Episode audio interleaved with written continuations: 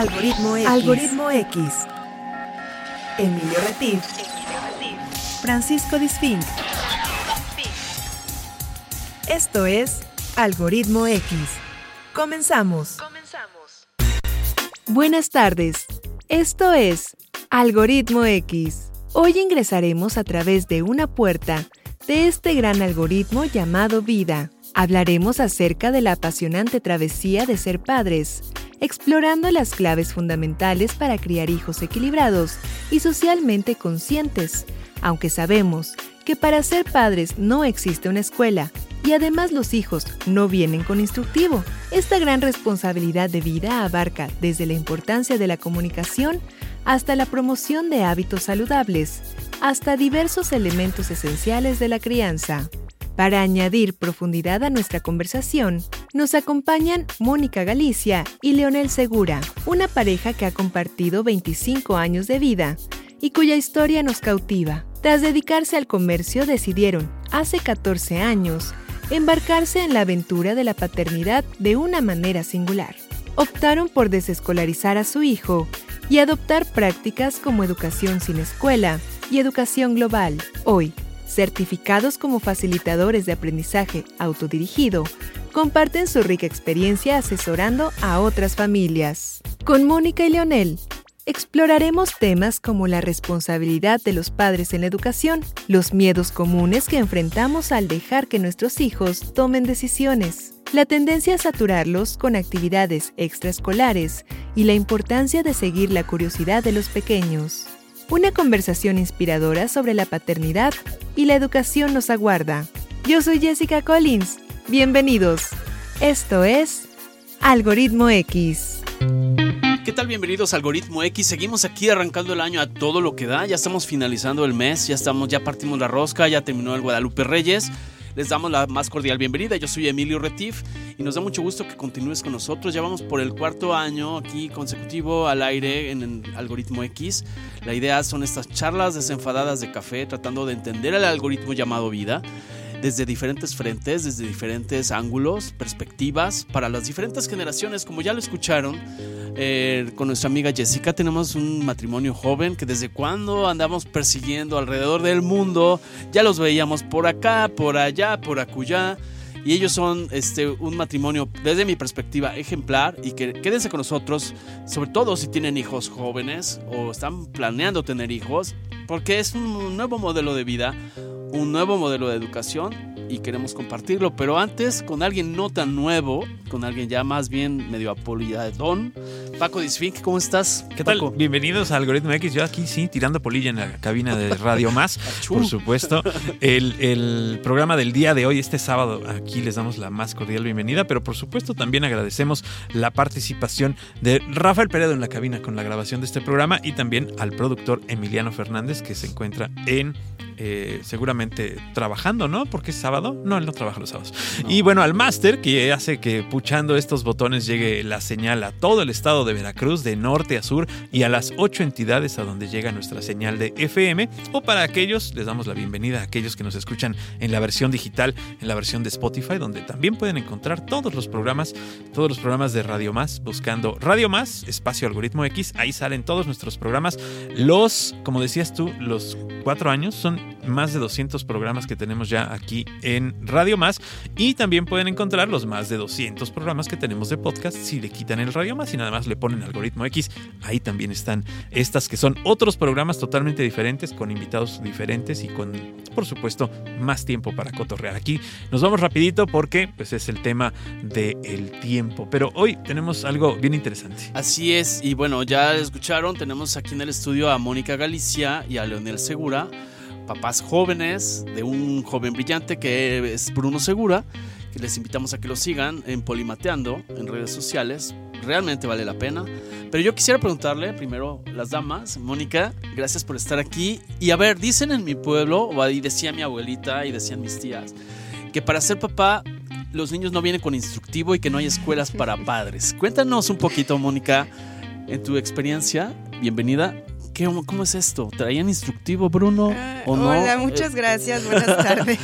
Eh, no, definitivamente no traía instructivo y yo era una mamá primeriza.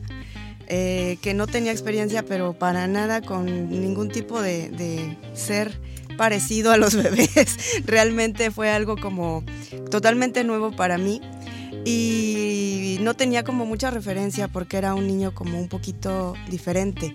Era eh, más inquieto, no dormía siestas, eh, se movía demasiado. Siempre fue como algo que, que estuvo todo el tiempo llamando mi atención porque era un poco distinto. Con el tiempo fui aprendiendo que pues que él era un chico, digamos, con ciertas características que tenían que ser tratadas de un modo especial y que eh, la verdad es que ha sido una gran aventura para nosotros el poder ir acompañándolo y crecer junto con él. Para nosotros fue un bebé muy deseado, fue un bebé planeado, un bebé que siempre... Eh, estuvimos esperando el momento adecuado para tener, porque nosotros nos casamos muy, muy jóvenes, nos, casamos desde 22 años y esperamos siete años para tener nuestro, a nuestro primer y único hijo, que fue Bruno.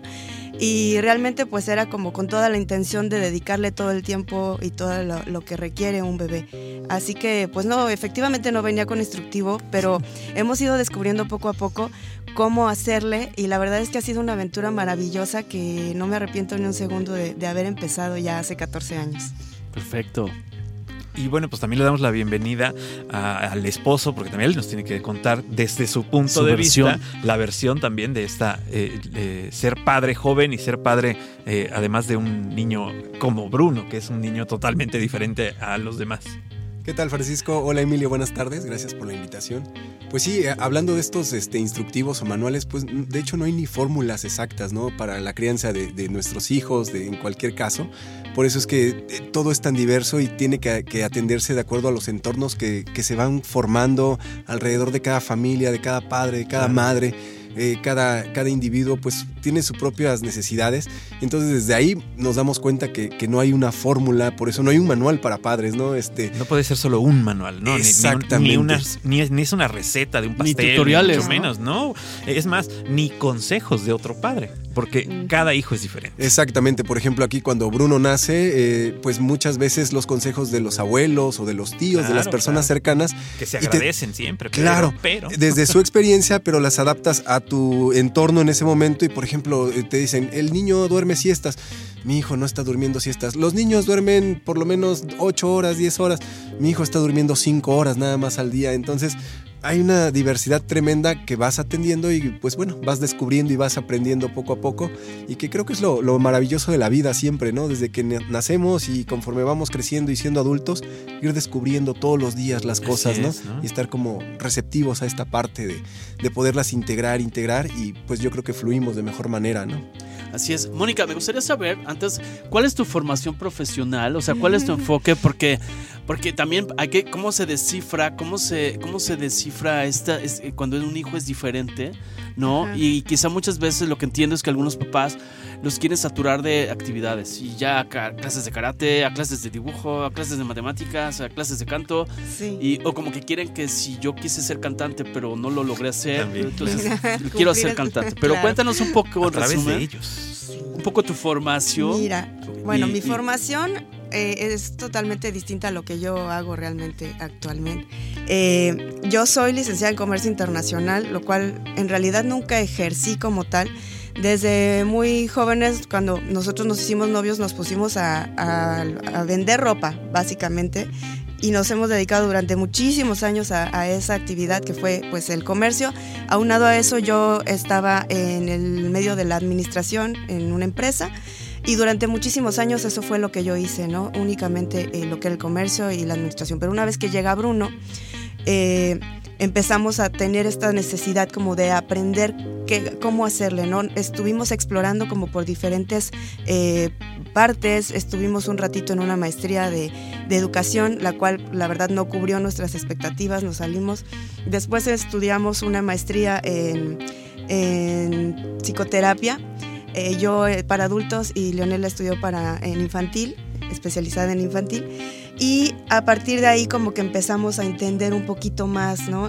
esto que nosotros estudiamos era justo para poder tener las herramientas necesarias porque nos dábamos cuenta que nuestro hijo necesitaba eh, una educación que obviamente no estábamos encontrando en un colegio, que no teníamos todas las herramientas en un colegio como para decir, ahí está, y ahí que se haga bolas en el colegio, yo lo llevo tal a tal hora y lo recojo y ya, ¿no? Nos dimos cuenta que teníamos que tomar su educación en nuestras manos y a partir de ahí fue que empezamos nosotros a prepararnos. Después de eso lo que hicimos fue eh, capacitarnos como facilitadores de aprendizaje autodirigido. Eso fue como la, la herramienta final, digamos, con la que nosotros pudimos como dar muchas respuestas a todos estos cuestionamientos que nos hacíamos. Nos hizo mucho sentido el cómo una persona es curiosa desde que nace y cómo se atiendes a esa curiosidad en lugar de coartarla a veces en un colegio o en una estructura mental que ya traemos de que las cosas se hacen así o las cosas que se estudian se estudian a tal edad, ¿no? Sino que tener esta libertad de que tu curiosidad sea la que te vaya guiando. En ese momento creo que se dieron muchísimas respuestas y dijimos, este es el camino, ¿no? O sea, el aprendizaje autodirigido es lo que nosotros eh, empezamos a realizar con nuestro hijo para que él solito fuera descubriendo y de ese modo y a lo mejor sin ser tan conscientes de ello lo hicimos con nosotros mismos, ¿no? Nosotros siempre decimos que hemos aprendido mucho más en esta etapa de nuestra vida que lo que nosotros estudiamos, ¿no? En toda esta etapa de primaria, secundaria, prepa, la verdad es que ni me acuerdo de muchísimas cosas que supuestamente estudié, pero en realidad las memoricé, las vacié en el examen y se acabó. ¿no? Ahorita ya lo estudio porque me gusta, porque tengo curiosidad, lo aprendo porque me interesa, ¿no? Porque ya le encuentro un sentido y eso es lo que hemos intentado hacer con nuestro hijo. Perfecto. Aquí el señor nos está haciendo señas. Yo estoy haciendo señas obscenas. Porque vamos a ir a un pequeño corte comercial aquí en, el, en, el, en la estación. Un pequeño corte promocional, perdón, no, aquí no son comerciales. Un pequeño corte promocional y regresamos aquí a Algoritmo X. Así es que no te despegues porque vamos a seguir hablando de lo padre que es ser padre. Algoritmo X. Algoritmo X. Escuchas Algoritmo X. No te vayas. Regresamos. Regresamos. Algoritmo X. Algoritmo X. Ya volvemos. Algoritmo X. Continuamos. Estamos de regreso en Algoritmo X, estamos conversando muy a gusto con Mónica Galicia y Leonel Segura, papás jóvenes, de un niño que yo considero que hay que seguir. Cada niño es diferente, cada adolescente es diferente, pero yo pienso que sí es un modelo interesante.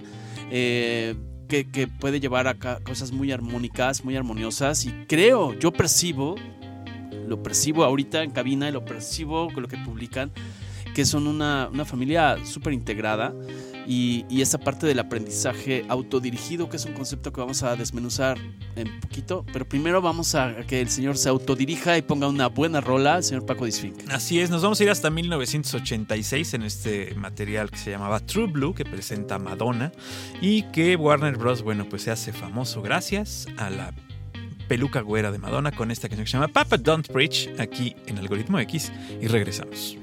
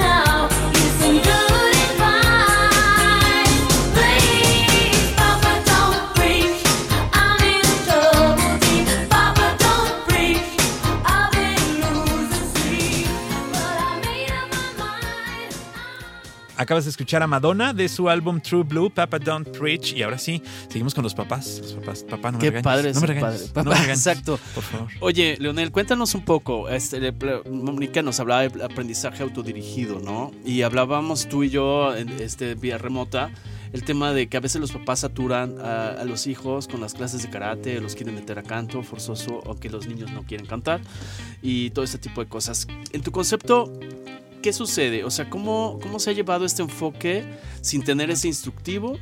¿Cómo lo has llevado y que te, haya te haga sentir pleno como papá y decir, voy por buen camino y esto viene padre para el futuro. Cuéntanos un poquito. Ok, bueno, pues eh, esta parte de, las actividades extracurriculares o de, extraescolares principalmente es un tema, ¿no? Eh, muchas veces, pues también los tiempos de las familias, las ocupaciones, pero hay algo bien importante también que yo digo, es tener eh, dedicarles, querer, tener las ganas de dedicarles tiempo a nuestros hijos, querer estar con ellos. Muchas veces podemos estar en casa con ellos y cada quien en su habitación, estamos separados o les ponemos alguna actividad para que yo pueda eh, tener también mi tiempo pero vengo del trabajo y no he estado con él y entonces dedico la tarde y es donde encontramos una escapatoria muchas veces en estas actividades extraescolares, ¿no?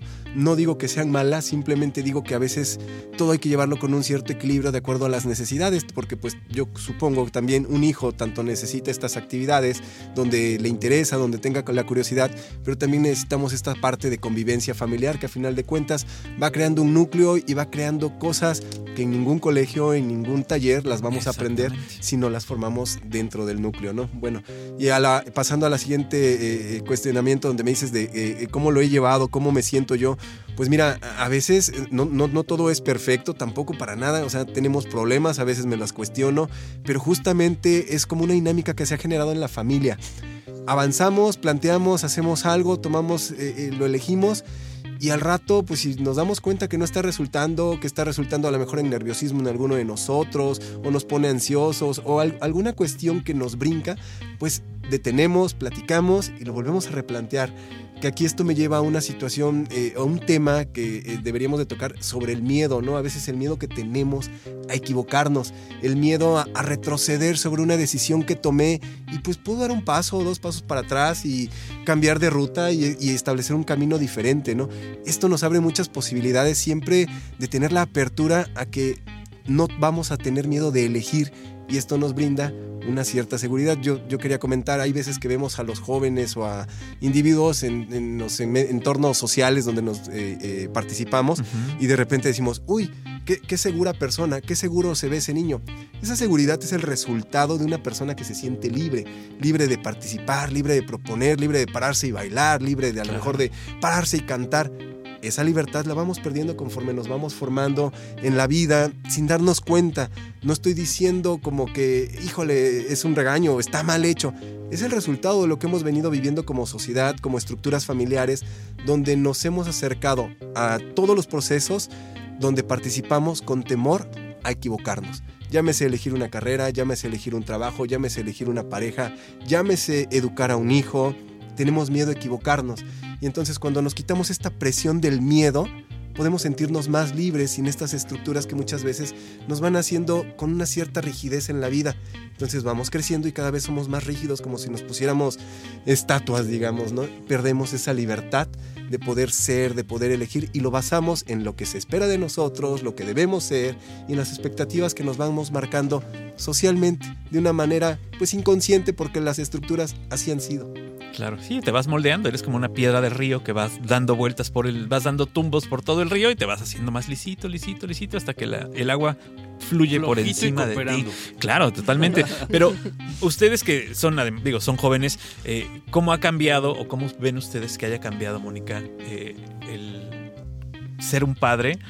joven también, porque seguramente en su vida conocieron a padres jóvenes cuando eran niños o a lo mejor cuando eran adolescentes, cómo ha cambiado o cómo ustedes han cambiado a, raíz de lo que ustedes vieron. Sí. Mira, yo creo que actualmente los padres jóvenes, bueno, las madres principalmente, pues casi todas trabajan, ¿no? Sí, claro. La mayoría ya tienen una actividad laboral bastante importante y es parte de esta, pues, formación, de, más que nada como de esta... Ah, necesidad de las mujeres también de realizarse en otros ámbitos, ¿no? No nada más como madres o, o sea, tenemos igual que los hombres las mismas necesidades. Aquí el problema que yo podría decir que es problema es que de pronto perdemos ese equilibrio, ¿no? Le damos demasiado peso al trabajo, le damos demasiado peso a otras áreas y entonces ya esta de ser madres y padres la estamos como relegando. A veces a los abuelos, eh, en uno de los mejores casos, a veces a una nana, a veces a, a que se quedan solos, ¿no? Creo yo que sí es importante mantener este equilibrio pues por los niños principalmente que necesitan realmente de el cariño y de la cercanía de una de, sus padres y además del acompañamiento. Hace rato mencionaba que tendemos a en esta sociedad tendemos a dejarle por completo la responsabilidad de la educación a una escuela. Y después cuando el niño resultó de cierto modo que no nos parece, le echamos la culpa a la escuela, ¿no? Cuando en realidad creo que la educación principal se da en casa y que ya lo demás que, que puedan aprender en la escuela es, es, de más, ¿no? Realmente la formación se da en casa y creo que en este nuevo modelo de familias jóvenes se está perdiendo justamente ese tiempo, ¿no? Esta, el estar todo el tiempo con prisas y todo el tiempo corriendo. eso también porque tenemos que pagar la escuela del niño, entonces ya no estamos con el niño. Me parece como que de pronto nos, nos volvemos muy incongruentes, ¿no? Para poder pagar todas esas necesidades de, de dejar solo a mi hijo con otra persona que no conoce tal vez, pues me tengo que ir todo el día para generar ese dinero, ¿no? Tal vez sí sería importante replantearnos, ¿no? Y no, no se trata de juzgar. Yo sé que existen miles de, formas de vida y de problemas, de situaciones que no podemos eh, evadir, ¿no? Se tiene que hacer. Pero creo que siempre hay que poner un, esfuerzo extra, ¿no? Sé que a veces es muy cansado ser, trabajar y llegar y ser papá. Para todos es bien cansado. Pero pues si decidimos ser papás, creo que es necesario tomar en nuestras manos esa responsabilidad. pues, está ahí el niño, pues tienes que hacerlo, ¿no? Claro, Leonel, yo quisiera preguntarte, por ejemplo, como dice Mónica, a veces se traslada a las escuelas la responsabilidad de educarlo, pero también ni tanto que queme al santo ni tanto que no lo alumbre, porque a veces lo que sucede es que la nana llamada laptop, la nana llamada tableta o el internet entonces, ¿cómo encontrar ese punto medio? Ambos han hablado de ese equilibrio y de ese balance. O sea, ¿cómo, si además ustedes deciden manejarlo bajo un esquema no escolarizado, ¿no? O sea, estudiar desde casa. O sea, ¿cómo gestionar esto? ¿Cómo gestionar las 24 horas? Y si además duerme poco. O sea, ¿cómo hacer que un niño no esté metido solo a un libro, sino que también juegue? O sea, ¿cómo manejas este, este modelo en el caso particular de, su familia? Bueno, yo, yo creo que principalmente eh, nosotros como humanos también nos eh, vamos eh, interesando de nuestros entornos. Entonces, lo que vayamos teniendo a nuestro alrededor es como se nos va a antojar, ¿no? tal vez la comida, muchas veces yo pongo el ejemplo de la comida, ¿no? Entonces, si te acercan un plato de pasta o si te acercan un plato de ensalada, pero o simplemente todos los días te ponen una hamburguesa enfrente, no tenemos opciones que estén cercanas a nosotros para que se nos antojen. Entonces muchas veces también este tipo de actividades no es como decir, ponte a hacer esto, ponte a hacer esto, eh, ya deja eso. Tal vez muchas veces eh, clásico en la lectura o clásico en los juegos o en las actividades físicas. Eh, hijo, vete a hacer deporte pues tal vez si yo me pongo a hacer algo, se lo voy a antojar, si ve que mamá y yo lo estamos haciendo y lo ve divertido y nos ve entretenidos, o ve algo que le llame la atención, o si quiero que deje la pantalla y empiezo a hacer otras actividades, pero si quiero que deje el iPad y yo estoy sentado frente a la televisión viendo el partido todo el, todo el domingo, pues difícilmente puedo romper eh, esas estructuras. Entonces lo único que hago es, pues a, que él permanezca justo en esa actividad estancado, ¿no? Entonces creo que mucho tiene que ver en, el enriquecimiento que vayamos generando en nuestros entornos, las opciones que podamos seguirle ofreciendo y eso puede ir ampliando. E, esto sucede como cuando llegan los hijos de la escuela y ¿cómo te fue en la escuela, hijo? Y de frente queremos que me cuente él cómo fue en la escuela y qué hiciste y quién te hizo esto y cómo y qué dijo el maestro. Y es se vuelve como un cuestionamiento como eh, dime toda la información. Yo digo que eso aplica de una forma lateral. Yo, yo siempre pongo este ejemplo es como sentarte con tu hijo a un lado en un campo y poder ver el paisaje y de repente en lugar de estarle preguntando qué ves qué sientes qué estás viendo de qué colores son a lo mejor tú te pongas y digas, oh, qué hermoso pájaro, mira qué, qué amarillo tan bonito. O sea, lo que tú estás experimentando se lo empieza a compartir de una manera lateral y tu hijo lo empieza, o la persona que está a tu lado, es más probable que se le antoje también, ah, ok, sí, está viendo el amarillo y comentarlo. Entonces se hace una plática y justo creo que eso sucede también cuando nuestros hijos llegan de la escuela o de, algún otro entorno donde no estuvimos con ellos y queremos saber las cosas. Esta lateralidad de, oh, mira, yo en el trabajo me sentí así, fíjate que llegó mi jefe y me platicó, me sentí muy contento y provocamos un, diálogo, ¿no? Entonces creo que también sucede lo mismo con las actividades. En esta forma en la que nosotros también participemos, creo que vamos provocando esos entornos donde ellos van sintiendo, ah, vamos a explorar, vamos a hablar, vamos a intentar otras opciones. Claro. Y es bien importante lo que se comenta en casa, lo que se dice en casa y lo que se hace en casa, porque es de donde van a aprender nuestros hijos. Y si tú llegas todos los días a casa diciendo, ay, me tiene hasta la madre el jefe, ya me tiene harto, el trabajo es lo peor que puede pasar en el día, estoy cansado, no sé qué, pues menos ganas le van a dar de trabajar, ¿no? Van a decir, no, pues ese es el peor, el peor enemigo que tengo enfrente es, me voy a enfrentar a un trabajo, ¿no? Eh, eh, el miedo al que les eh, le puede surgir es hacia trabajar. Cuando si llegas tú a tu casa y dices lo bueno que te pasó, lo bien que te fue en el trabajo, pues bueno, a lo mejor dices, ah, pues yo ya quiero trabajar, ¿no? Ya quiero ser grande, que es como el deseo, este, de los niños de ya quiero ser grande y cuando eres grande dices, ah, ¿para qué deseaba yo eso, no?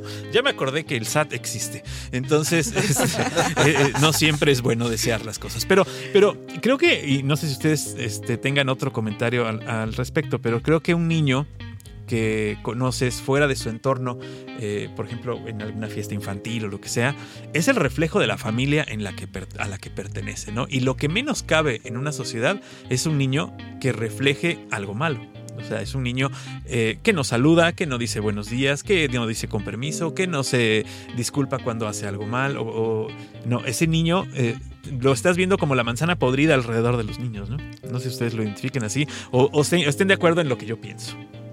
Mónica, tírenle, tírenle. En algunas cosas sí, en otras no tanto. no sé, mira, hablábamos justamente de esta libertad eh, de pronto nosotros como familia, ¿no? Lo que hablabas de, ah, se ven muy integrados. De repente tenemos como esas diferencias, ¿no?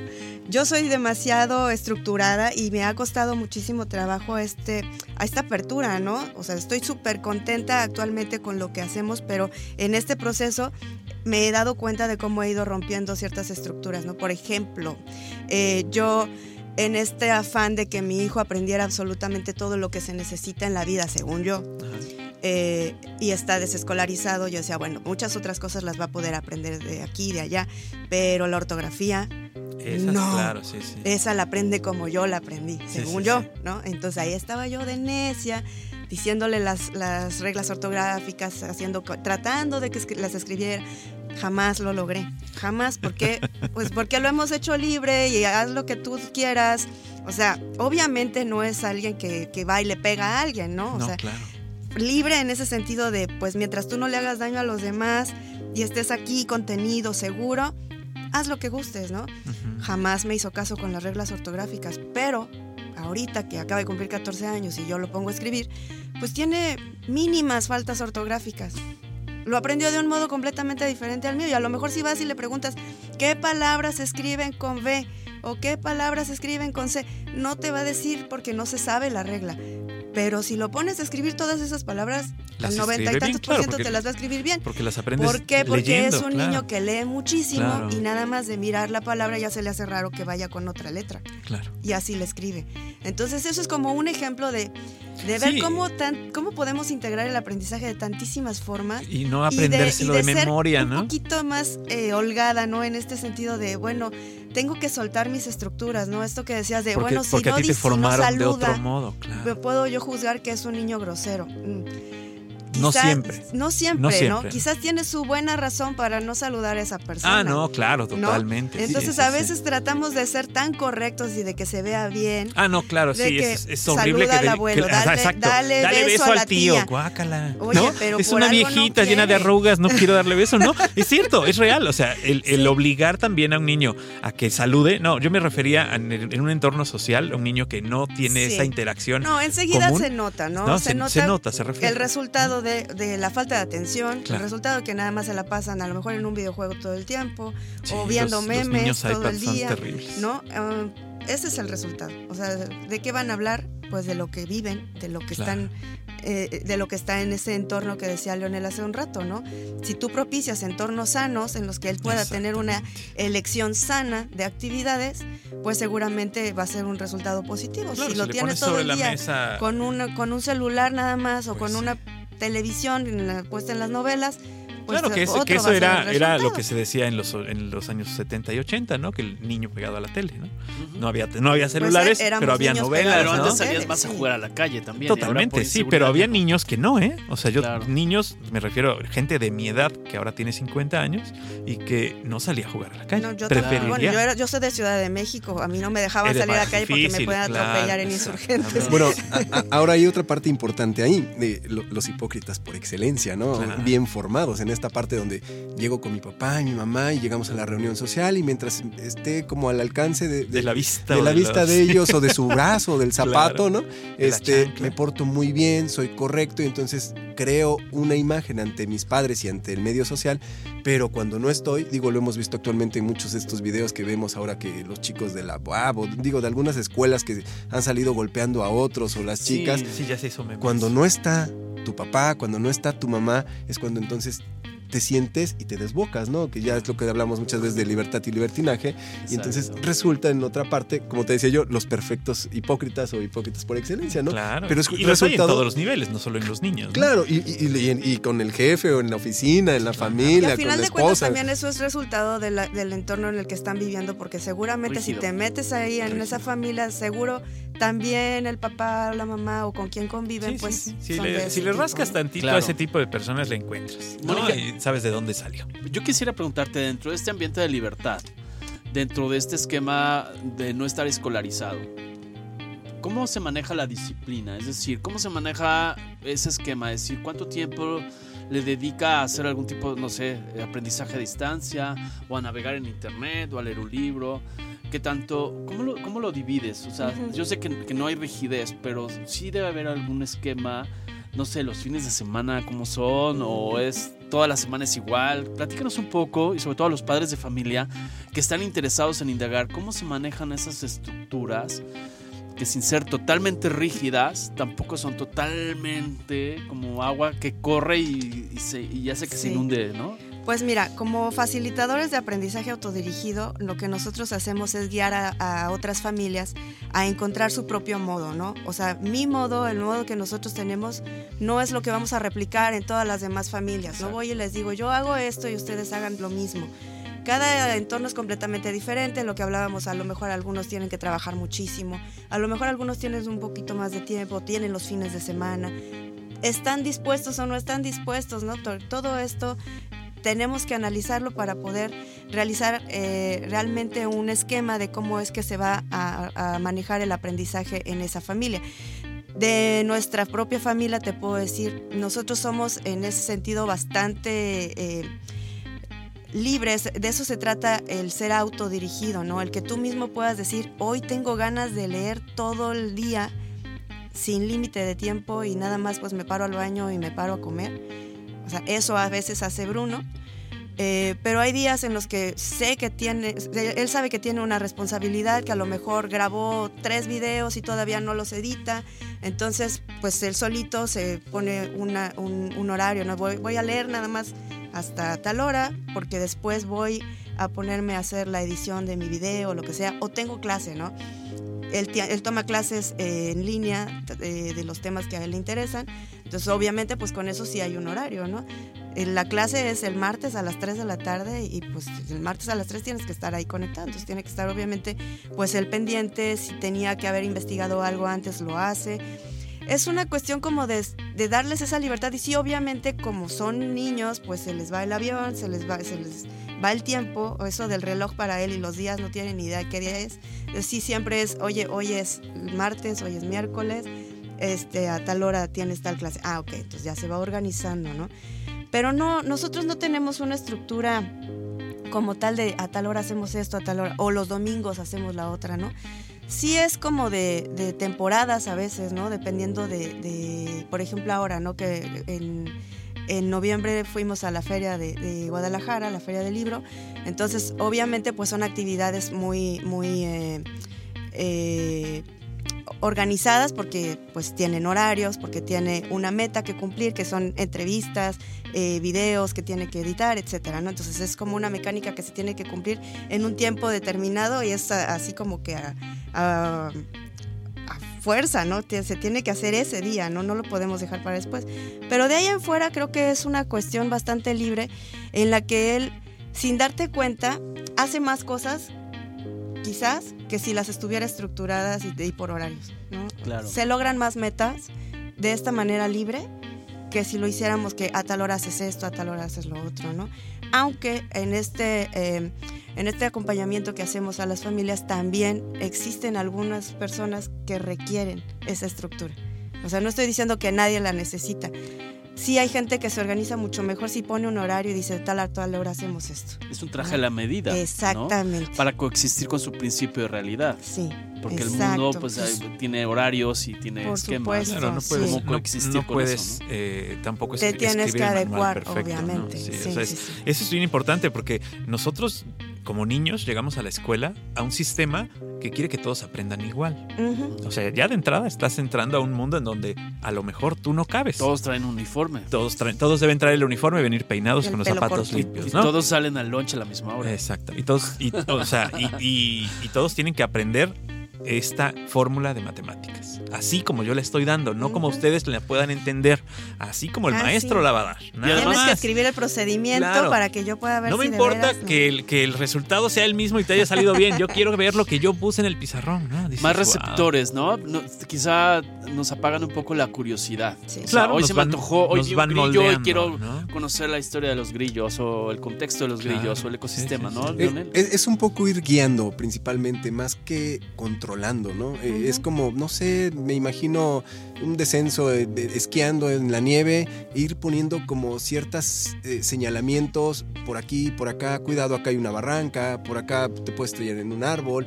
Es, ese es para mí como, como me lo imagino visualmente, es, es poder guiar y no controlar, ¿no? ¿no? ponerle un control remoto a sus esquís para que vaya exactamente por la ruta en la que yo digo, para que aprenda yo quería ir, y haga lo que yo diga. Lo, y, entiendo que no es con una mala intención, siempre los padres queremos mucho a nuestros hijos, en, la mayoría de los casos, y queremos su beneficio y nuestro temor, nuestro control hace que hagamos esta forma tan eh, eh, invasiva con ellos, no permitiéndoles esta libertad. Y, creo que consiste más bien en, ir guiando, ¿no? Lo que comentaba Mónica, eh, lo que comparte de nuestra vida.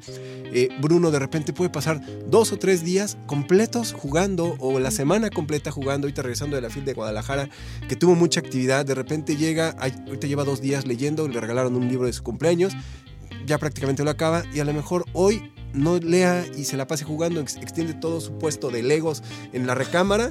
Y hay veces que entro yo a la recámara y sí, como padre también me pasa ahí. Ay, hijo, ya lleva como una semana, eh, eh, pienso, ¿no? Ya lleva una semana los legos tirados en, la recámara, ¿no? Le permito, entonces, eh, o sea, voy como guiando nada más y él también poco a poco se va dando cuenta y dice, ay, mi cuarto ya está muy tirado. Ok, entonces, ah, ¿quieres que te ayude a recogerlo? Ah, bueno, sí, estaría bien. O sea, lo ah, induce, lo, puedes inducir. Claro, ¿no? O sea, también en esta parte de acompañar, ¿no? O sea, no nada más es instruir y todo el tiempo querer controlar. Ok, vamos a hacerlo, hijo. Yo puedo a las 6 de la tarde, órale, te acompaño. Y empezamos entre juego y juego y medio lo ayudo y lo va soltando y él lo empieza a hacer, ¿no? Claro, eh, yo estoy descifrando esto como matices, es decir, no se les puede dar total libertad y eh, suelta tu curiosidad y si te da curiosidad aventarte del piso 10 a ver qué pasa, o sea, hay que tener un principio de realidad. Ya aprenderá, ya Quizá primero investiga un poquito de la gravedad, entonces le induces, ¿no? O sea, ¿qué es la gravedad? Y, el golpazo de gravedad que se puede dar por la gravedad. Sí, sí. Y ese, ese tipo de reflexiones, ¿no, Mónica? Así lo estoy interpretando y por eso ustedes como instructores de autoaprendizaje o de aprendizaje autodirigido, tiene que tener ese, ese conocimiento, ¿no? Esa China libre. por eso te decía, siempre contenido, ¿no? O sea, es libertad, pero siempre estás pendiente y siempre estás ahí eh, atento, ¿no? Es justo son libres, pero siempre están observados y, siempre están cuidados, no, vigilados, sino cuidados. Claro, y que no, lleguen a, materiales o a temas que no son adecuados todavía. Claro, eso es importante. Porque puede ser muy curioso, puede ser muy curioso, pero todavía no estás listo. Físicamente Por tu eso siempre es el estar acompañados, ¿no? O sea, por ejemplo, en el caso de Bruno, que no va a la escuela, pues mucho lo aprendemos en libros, lo aprendemos en documentales, lo aprendemos en clases que él mismo va solicitando, pero obviamente el Internet es una herramienta... Claro, de doble filo. Es básica, pero sí es de doble filo. Tienes que estar ahí. O sea, por eso te digo, es un acompañamiento constante de que sí es una gran responsabilidad hacerte cargo de esa, de esa parte que es el aprendizaje eh, académico, ¿no? O sea, no nada más de que aprenda las cosas que se aprenden normalmente en casa, sino que nos hicimos cargo de absolutamente todo. Entonces, este aprendizaje pues sí se hace a través de la investigación y está increíble que él desde los siete años se maneje de esa manera para poder aprender lo que se le antoje. Pero si no estás ahí, cualquiera puede llegar a una página que no es la adecuada para esa edad, ¿no? Claro, no, y no solo para la edad, que también pueda tener información falsa. Ah, no, claro, claro, claro.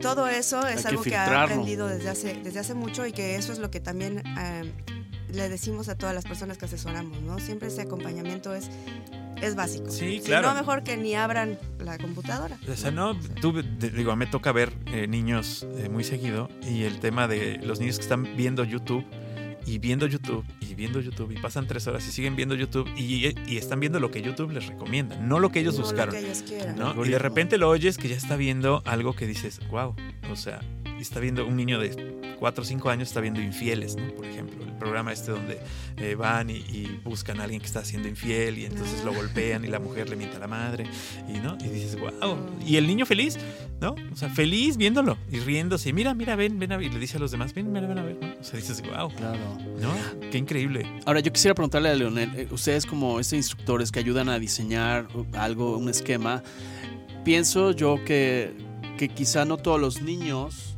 o todos los jóvenes están con este enfoque de vivir en total libertad. Quizá algunos estén con una esencia que van a necesitar emplearse en una empresa y si en una empresa se van a emplear y quieren tener una plaza y, para eso le requieren un certificado, principio de realidad, ¿no? quizá no todos nacimos para ser bomberos, ni nacimos para ser este, gente que practica el doblaje para series de televisión, son características de cada quien, pero ¿Tú qué piensas al respecto en ese sentido? O sea, ¿cómo hacer ese diagnóstico para saber si mi hijo y cuál va a ser su futuro? Porque eso implica un diseño de futuro, ¿no? Pues sí es un, diseño eh, de futuro no tan a largo plazo, porque eso no lo, no lo podemos definir ni garantizar, ¿no?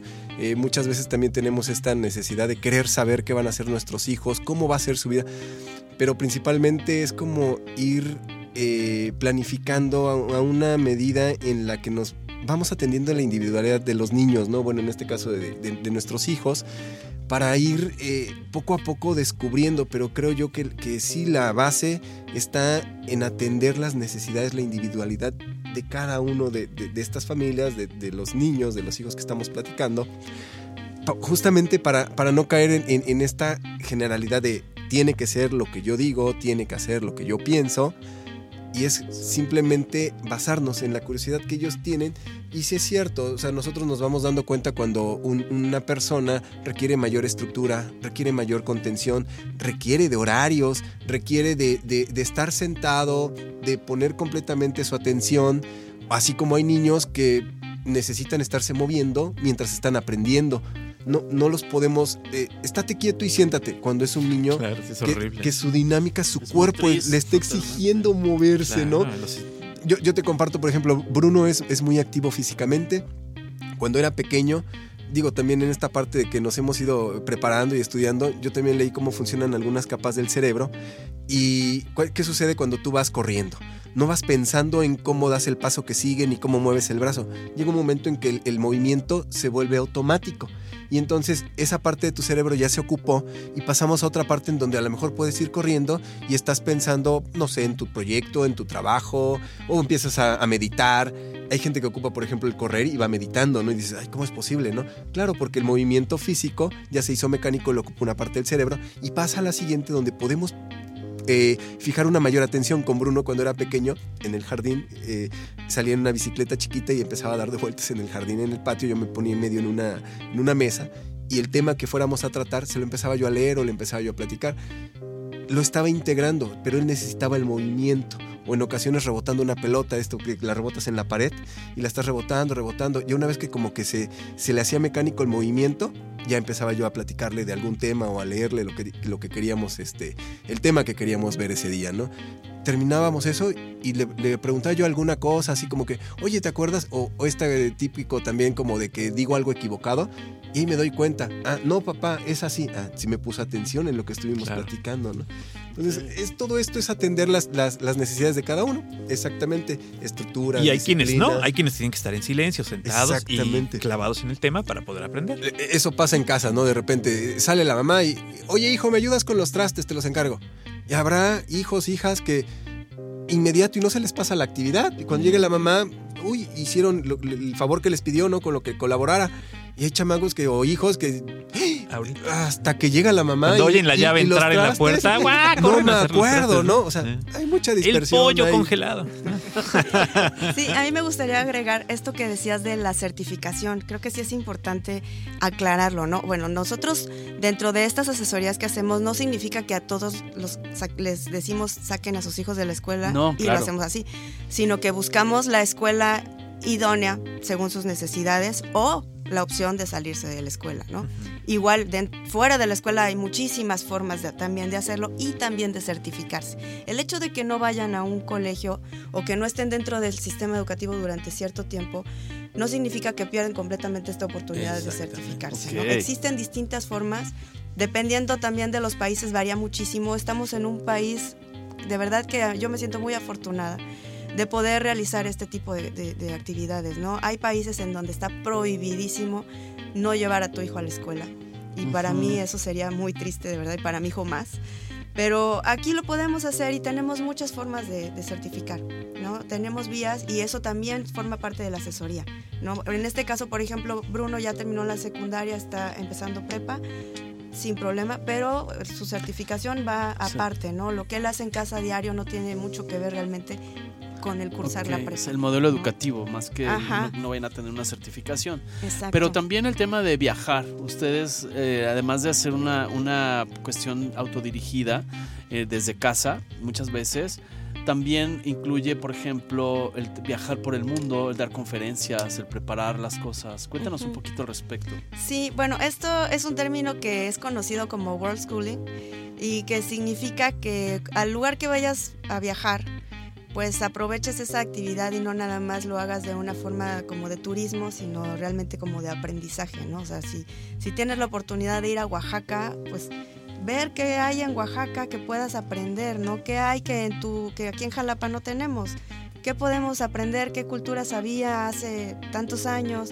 O algo que en específico le interese a, esa persona que, va a viajar. Eh, no sé, por ejemplo, si vas a Egipto, pues, híjole, imagínate todo lo que hay que ver en Egipto como para nada más, digo, me he encontrado gente que dice, nada más hay piedras, pero es que no te fijaste quién hizo esas piedras y, y qué había detrás de esas piedras, ¿no? Creo que es simplemente el hecho de abrir esa, esa puerta, ¿no? Que de pronto nada más vemos que el viajar es ir a hacer compras, ir a conocer algunos lugares que son turísticos. Y que te perdiste la oportunidad, quizás estuviste a tres cuadras, a, a muy poca distancia de un lugar en el que estuvo Alejandro Magno, no, no sé, cualquier, o, de la presentación de un libro en esos días, o, de, una buena obra de teatro. Culturales, actividades. Sí, sí, exacto, de eso se trata, ¿no? Entonces, si vas a, un lugar en donde hay ruinas arqueológicas, pues visitarlas. Y lo que nosotros que hacemos antes de, eso, estudiamos, ¿no? O sea, no tanto como estudiar, porque estudiar se escucha como muy, no, muy de a la fuerza. No al punto de spoilearte Lo el viaje. hacemos en un sentido de, es que esto me interesa, qué padre que vamos a poder estar en tal lugar. De otra y entonces, ¿qué hubo? ¿Qué hay allá? ¿Qué más puedo hacer? Leer libros sobre ese tema o quizás leer autores que vivieron en esa zona, ¿no? O ver un documental que tenga que ver con ello.